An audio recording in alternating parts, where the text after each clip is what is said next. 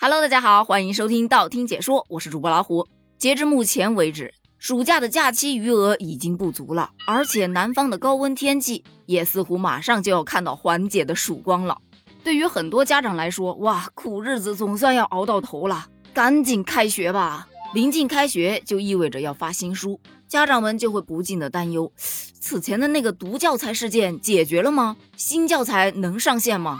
针对于大家的担忧，人教社就出来说话了：不要慌，不要急。目前小学数学教材的插图重绘工作已经完成了，目前将全力确保二零二二年九月的新学期大家能用上这个新版的小学数学教材。俗话说得好，吃一堑长一智嘛。为了确保教材质量，人教社在插图重绘的过程当中，广泛征求美术专家呀、教育专家呀以及一线教师等有关方面代表的意见和建议。甚至还到北京、浙江、江西、广东、云南等省市，面向学生、教师、家长等群体开展了问卷调查和意见征集。而且在插图绘制完成了之后，还严格进行了三审三校。不仅如此，还多次审读、反复打磨，前前后后经过了七次的修改，才终于完成了三次送审。目前该教材已经由国家教材委员会专家委员会审核通过，所以孩子们上学应该是可以用上新版的教材了。再不会被荼毒了。而据网上流传出来的新版的教材，这画风明显顺眼多了嘛？这才对嘛，这才符合大众审美嘛。对呀对呀，看到这个插图，我仿佛又回到了童年呢。确实，这个新版本的画风比较偏向于咱们八零九零年代那个时候，比较淳朴。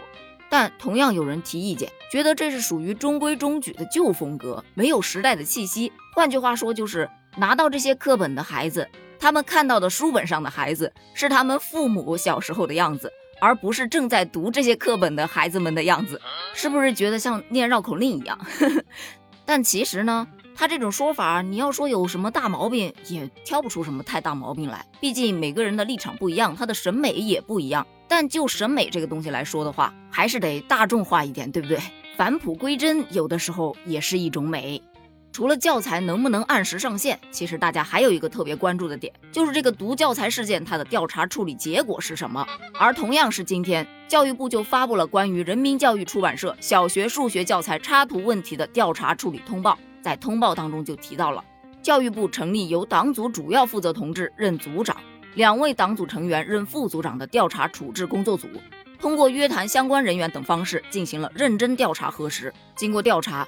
教材的插图主要存在三个方面的问题，第一个是不美观向上，与立德树人的根本要求存在差距。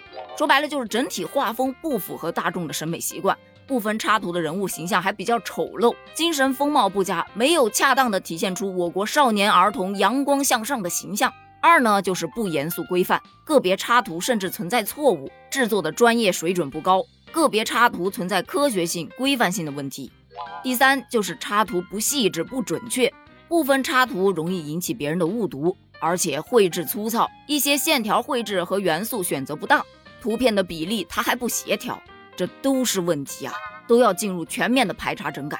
而在通报当中还提到，对有关单位及二十七名失职失责人员进行了严肃的追责问责。通报当中还提到。没有发现人教社相关人员与插图作者吴勇、教材整体设计艺术总顾问吕静之之间存在经济利益输送问题。一句话总结：二十七人被问责，无利益输送。与此同时，对于插图作者和设计人员也做出了相应的处理，不再聘请吴勇等人及其工作室从事国家教材的设计、插图绘制等相关工作。对于教育部发布的这个调查处理通报，其实很多人是表示罚轻了。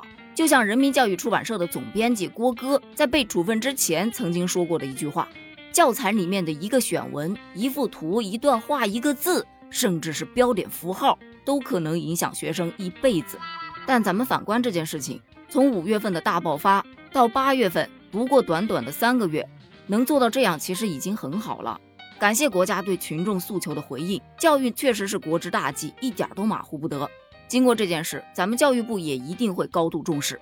另外呢，关于大家担心的一些更敏感的、更深入性的问题，咱们要相信国家和党中央一定自有定夺。所以话不多说，咱们就期待一下九月份即将上线的新版教材。对于这个画风，你还有什么想聊的吗？欢迎在评论区留言哦，咱们评论区见，拜拜。